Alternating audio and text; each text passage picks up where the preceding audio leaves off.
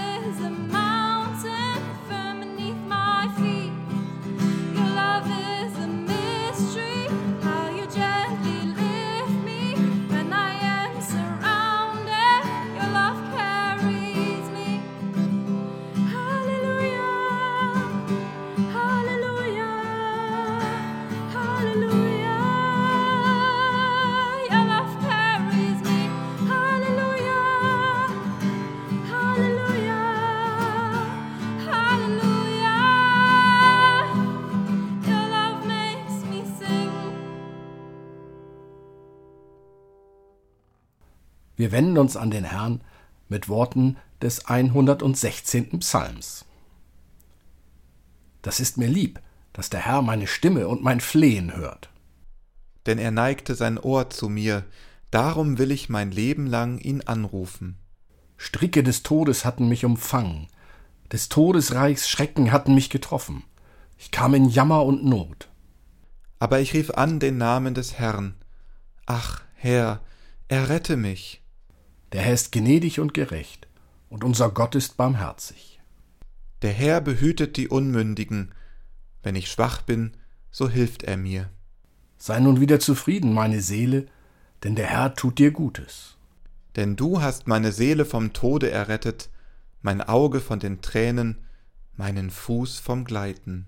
Ich werde wandeln vor dem Herrn im Lande der Lebendigen. Ich will den Kelch des Heils erheben und des Herrn Namen anrufen. Er sei dem Vater und dem Sohn und dem Heiligen Geist, wie es war im Anfang, jetzt und immer da und von Ewigkeit zu Ewigkeit. Amen. Lasst uns beten. Herr, Schöpfer und Erlöser, die Erde ist erfüllt von deinem Geist, der die Welt heilen und vollenden will. Wecke in uns den Geist der Wahrheit und der Liebe, damit in uns die Früchte des Glaubens wachsen, dass wir dich loben, uns gegen die Mächte des Bösen wehren und glaubwürdig und wirksam deinen Willen tun. Der du den Himmel und die Erde geschaffen hast, gelobt werde dein Name jetzt und bis in alle Ewigkeit. Amen.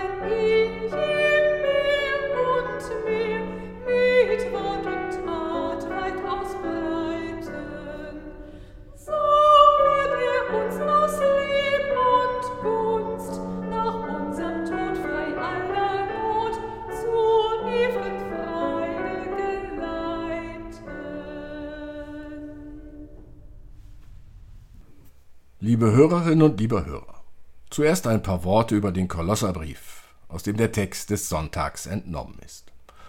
Ob dieser Brief nun von Paulus oder von einem seiner Anhänger geschrieben wurde, diese Frage lasse ich einmal außen vor. Interessanter ist vielmehr die Situation, auf die der Brief hingeschrieben wurde. Die Gemeinde in Kolosse war verunsichert. Die Umwelt mit ihren Ansichten, Regeln und Umgangsformen beeinflusste die junge Gemeinde, ja, bedrängte sie geradezu.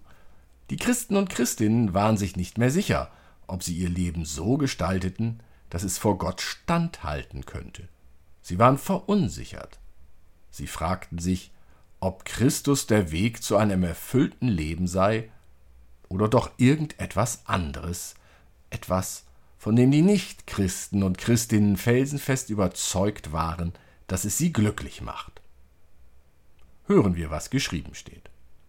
Mit ihm seid ihr begraben worden in der Taufe, mit ihm seid ihr auch auferweckt durch den Glauben aus der Kraft Gottes, der ihn aufgeweckt hat von den Toten.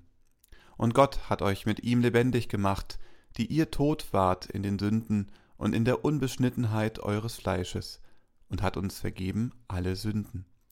Er hat den Schuldbrief getilgt, der mit seinen Forderungen gegen uns war, und hat ihn aufgehoben und an das Kreuz geheftet.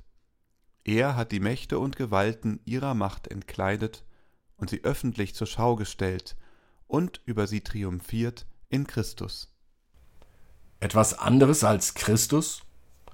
Der Schluss dieses Textes lässt keinerlei Zweifel, keinen Einwand gelten. Gott hat die Mächte und Gewalten ihrer Macht entkleidet und sie öffentlich zur Schau gestellt und hat einen Triumph aus ihnen gemacht in Christus. Jawohl, Triumph. Nicht die Buchstaben irgendeines Gesetzes sagen, was erlaubt oder verboten ist. Wenn die Jünger am Sabbat Ehren raufen, was doch verboten war, so stellt Jesus fest, der Sonntag ist für den Menschen da, nicht der Mensch für den Sonntag. Ja, Jesus selbst heilt am Sonntag eine kranke Hand, einen Blinden und einen Gelähmten.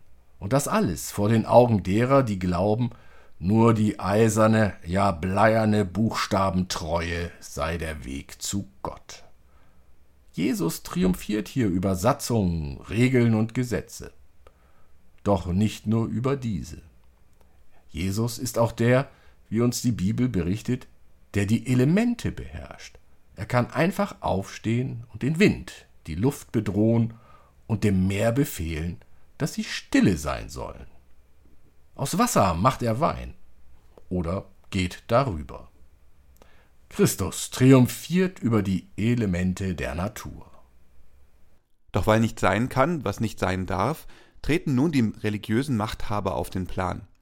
Wasser hat Wasser zu bleiben, und Gesetze, Regeln sowie Satzungen sind peinlichst zu befolgen. Vorschrift ist Vorschrift. Wo kommen wir denn dahin? Sie trachten Jesu nach dem Leben. Sie wollen beweisen, dass die Mächte der Welt auch Macht haben über Jesus. Sie greifen zu jedem Mittel. Sie führen ihn vor, machen ihn vor der Öffentlichkeit lächerlich und schlagen ihn schließlich an das Kreuz, um zu zeigen, dass niemand dem Lauf der Welt entgeht. Christus triumphiert über die Priester, die den Tod zu ihrem Komplizen machen. Christus ist auferstanden. Christus hat auch über die entsetzlichste Macht auf Erden so triumphiert. Nichts ist seither, wie es vorher war. Gott hat mit Christus alle Gewalten entmachtet. Oder, wie es im Text heißt, Gott hat die Mächte und Gewalten ihrer Macht entkleidet und sie öffentlich zur Schau gestellt und hat einen Triumph aus ihnen gemacht in Christus. Christus ist der Herr über die Welt. Oder treffender ausgedrückt, er ist der Herr der Schöpfung. Von daher gibt es überhaupt keinen Grund, den Einflüsterungen, die auf uns einstürmen, Glauben zu schenken. Es gab einmal einen Werbeslogan, ich weiß nicht mehr wofür, der versprach Geld, Glück und ein sorgenfreies Leben. Nun, wir alle wissen, ohne Geld ist das Leben ein sorgenvolles. Wie sagt es noch der Volksmund? Geld allein macht nicht glücklich, doch es erleichtert das Leben ungemein. Aber dies ist nun auch der Punkt. Mit Geld kann ich mein Leben gestalten, doch es ist ein Irrtum zu glauben, dass Geld mir die Sorgen, also die Angst vor den Mächten der Welt, nehmen könnte. Krankheiten lassen sich nicht durch Geld verhindern, zerbrochene Beziehungen lassen sich nicht durch Geld zusammenfügen. Und Kriege werden mit sehr viel Geld geführt. Was hilft? Auch andere Mächte der Welt helfen nicht. Selbst wenn ich alle politische Macht habe, wenn alle das tun, was ich ihnen befehle, keiner mehr da ist, der mir widerspricht, ich alles erreicht habe in meiner Karriere, was schützt es mich vor dem Verlust meines Kindes durch einen Unfall? Egal, wie viel Geld oder Macht ich mir erarbeite, es wird nie genug sein, um mein Leben zu retten. Selbst wenn alles gut geht, ich ein wundervolles Leben habe, der Tod setzt dem ein Ende. Was hilft es mir denn, wenn mein Haus fest gegründet ist, der nächste Sturm es aber doch hinwegfegt? Soll ich ein stärkeres, ein stabileres Haus, eine Festung bauen? Es wird ein Orkan kommen, der auch dieses vernichtet. Was baue ich dann? Grabe ich einen Bunker in die Erde, der dann beim nächsten Hochwasser überflutet wird? Nein, so kann es nicht gehen. Irgendwann komme ich an die Leistungsgrenze, an das berühmte Ende der Fadenstange.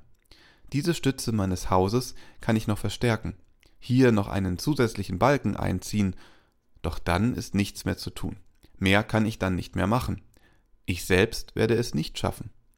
So wenig wie es gelingt, ein unzerstörbares Haus zu bauen, so wenig wird es gelingen, ein sicheres, ungefährdetes Leben zu schaffen. Stütze des Hauses, des Lebens kann darum nur der sein, der Macht hat über alle Mächte und Gewalten, Jesus Christus. Und noch eines ist von uns nicht zu schaffen, vor Gott ohne Fehler zu bestehen. Mit jedem Meter, den ich mit dem Auto zurücklege, tue ich der Schöpfung Gottes Gewalt an. Mit jedem Pfund Kaffee, das ich nicht zu fairen Preisen, also um ein Vielfaches teurer als im Supermarkt kaufe, mit jedem Pfund werde ich schuldig an denen, die vom Kaffeeanbau leben müssen.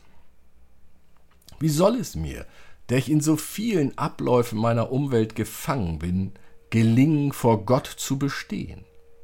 Auch in den Beziehungen zu den Nachbarn, zu den Mitmenschen gelingt es so oft nicht, ohne Verletzungen zu bestehen. Und selbst in den liebenden Beziehungen zwischen Mann und Mann, Frau und Frau, Mann und Frau, Eltern und Kindern kommt es immer wieder dazu, dass sich gegenseitig weh getan wird. Ich schaffe es einfach nicht. Ich bin nicht in der Lage, vor Gott zu bestehen. Doch, du bist es. Hör auf Christus. Mit ihm seid ihr begraben worden in der Taufe. Mit ihm seid ihr auch auferstanden durch den Glauben aus der Kraft Gottes, der Christus auferweckt hat von den Toten. Verlasse dich auf Christus, ruft der Text mir zu. Christus ist auferweckt, ihr seid mit ihm auferweckt. Und durch Christus hat Gott uns lebendig gemacht, die ihr tot wart in den Sünden und in der Unbeschnittenheit eures Fleisches und hat uns vergeben alle Sünden. Durch und mit Christus können wir vor Gott bestehen. So hat Christus uns befreit und die Mächte der Welt besiegt. So macht er uns mit der Taufe zu Gliedern seines Leibes. Er schenkt uns mit der Taufe, mit dem Hineinnehmen in seinen Leib, die Freiheit und damit die Möglichkeit, vorhandene Strukturen und Systeme vorhandene Grenzen und Sachzwänge zu überwinden. Dieses neue befreite Leben ist nicht ohne das Begraben des Alten möglich. Es gilt Abschied zu nehmen von dem Leben, in dem du und ich mich eingerichtet haben. Alte Anschauungen, ja alte liebe Gewohnheiten gilt es zu überprüfen. Lasse ich mich durch sie von Christus abbringen? Trennen sie mich vom Weg Christi, dem Weg der Liebe? Schaden sie? Verhindern sie gelingendes Leben? Lasst uns fröhlich unser Leben überprüfen, denn Gott hat den Schuldschein getilgt, der mit seinen Forderungen gegen uns war. Es wird nicht gelingen, jedes Unrecht zu vermeiden. Es wird nicht gelingen, niemandem weh zu tun. Aber als Glieder im Leib Christi sind wir selbst Teil der Liebe Gottes, von der wir so viel wie möglich ausstrahlen mögen. Amen.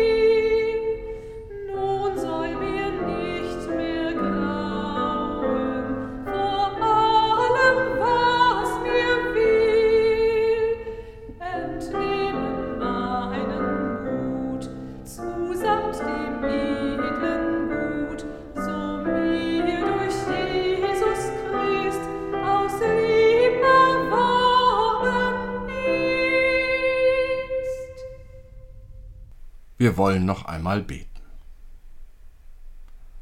Herr Jesus Christus, deine Liebe zu uns Menschen durchstößt alle Grenzen unserer Worte und Taten, durch die wir von dir getrennt leben. Aus Furcht vor den Fragen und aus Angst vor der Kritik derer, die dich ablehnen oder dich nicht kennen, verstecken wir uns hinter Mauern der Feigheit oder der Gleichgültigkeit. Herr, wir bitten dich, Hilf, dass die Friedlosigkeiten, für die wir mitverantwortlich sind, ob zu Hause oder bei der Arbeit, weniger werden. Herr, schenke Frieden uns und in der Welt, die immer noch so viel Gewalt erlebt. Gott, sei du allen nahe, die jetzt verletzt, krank oder einsam ohne Hoffnung sind. Gott, steh allen bei, die helfen und Gott, für alle, die sich auf dem Weg zu dir befinden, bitten wir, sei ihnen gnädig und nimm sie bei dir auf. Gott, durch Jesus Christus willst du dein Reich bauen, auch in diesen Zeiten. Gib uns allen die Kraft, durch Jesus Christus an diesem Reich mitzubauen. Amen. So lasst uns mit den Worten unseres Herrn und Bruder Jesus Christus beten. Vater unser im Himmel, geheiligt werde dein Name, dein Reich komme, dein Wille geschehe, wie im Himmel, so auf Erden. Unser tägliches Brot gib uns heute und vergib uns unsere Schuld, wie auch wir vergeben unseren Schuldigern, und führe uns nicht in Versuchung, sondern erlöse uns von dem Bösen. Denn dein ist das Reich und die Kraft und die Herrlichkeit in Ewigkeit. Amen. Der Segen des Herrn und seine Barmherzigkeit komme über euch durch seine Gnade und Menschenliebe alle Zeit, jetzt und immer da und in alle Ewigkeit. Amen.